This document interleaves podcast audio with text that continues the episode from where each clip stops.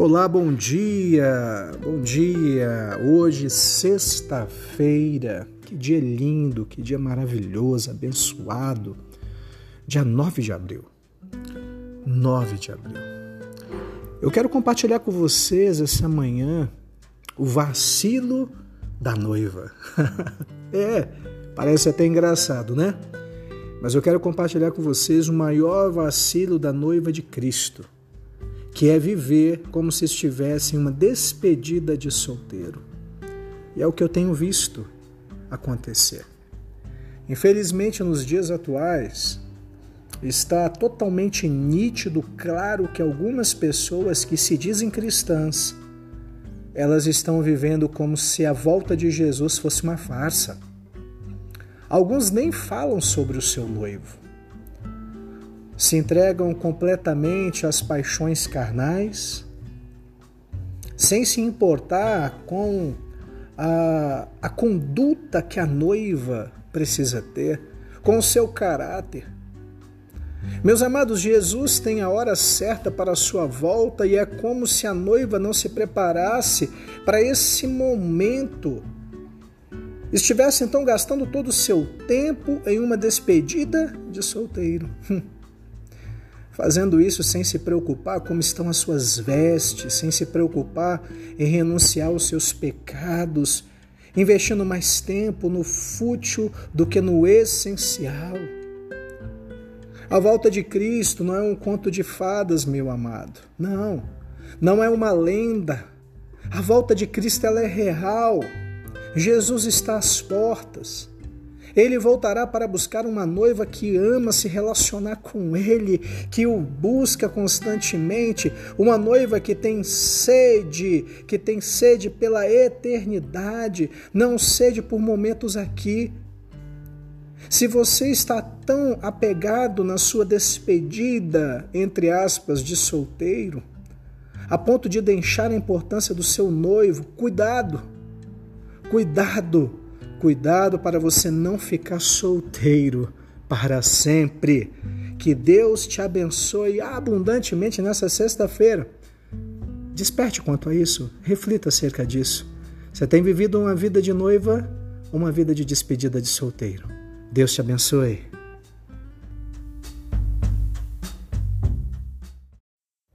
Bom dia, meu amado. Bom dia, minha amada. Bom dia você que me ouve nessa manhã de domingo, hoje é dia 11, 11 de abril. Constantemente nós ouvimos, falamos, vemos pessoas falando acerca de milagres.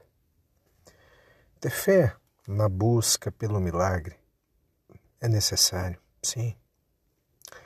Mas só provamos que temos fé quando agimos com sabedoria na busca por esse milagre. A Bíblia conta a história de Jairo. Jairo ele tinha uma má notícia. Sua filha estava morta. Mas esta, essa má notícia não conteve Jairo. Essa má notícia não fez Jairo parar Jesus no meio do caminho dizendo de que ele não precisava mais ir até a sua casa, não. Muito pelo contrário. A má notícia foi combustível para Jairo seguir acreditando. Afinal, Jesus estava com ele. Aleluia! Aleluia! Em meio à má notícia, Jairo ouviu de Jesus: Não temas, crê somente.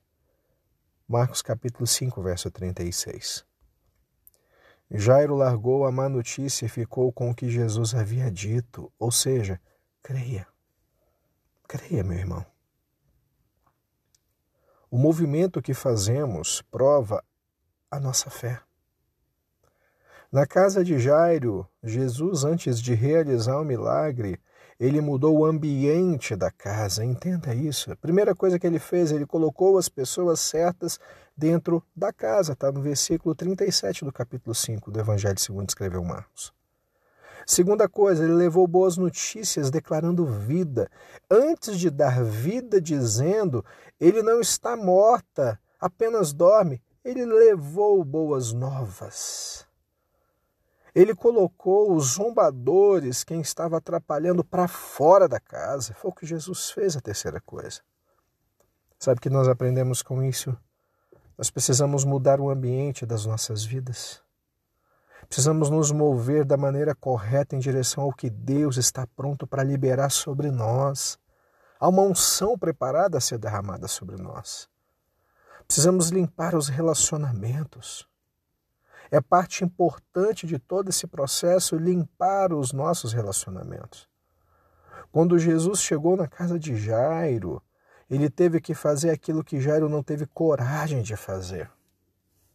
E Jairo não teve ousadia de fazer.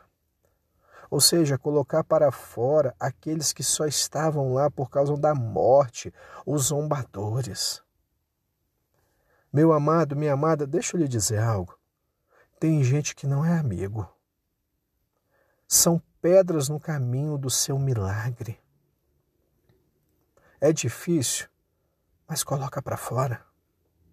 É tempo de trazer as pessoas certas para perto, fazer alianças certas, estabelecer laços e tirar quem está te atrapalhando crescer, meu irmão. É tempo também de nós mudarmos o ambiente com boas notícias. É tempo de nós olharmos para aquilo que está morto e declarar: apenas está dormindo. Alguém havia dito a Jairo: a tua filha já está morta. Não incomodes o Mestre Jesus. Mas Jesus, queridos, também havia dito: Não temas, creia somente. Jairo ouviu duas palavras, mas ele ficou com a palavra de Jesus e sua filha recebeu o milagre. Louvado seja o nome do Senhor. Louvado seja o nome do Senhor. Esqueça o que te disseram. Mude o ambiente da sua vida e se apegue ao que Jesus falou. Creia somente. Aleluia.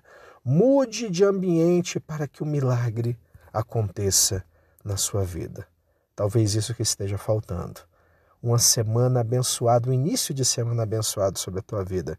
Que Deus lhe abençoe. Tchau, tchau.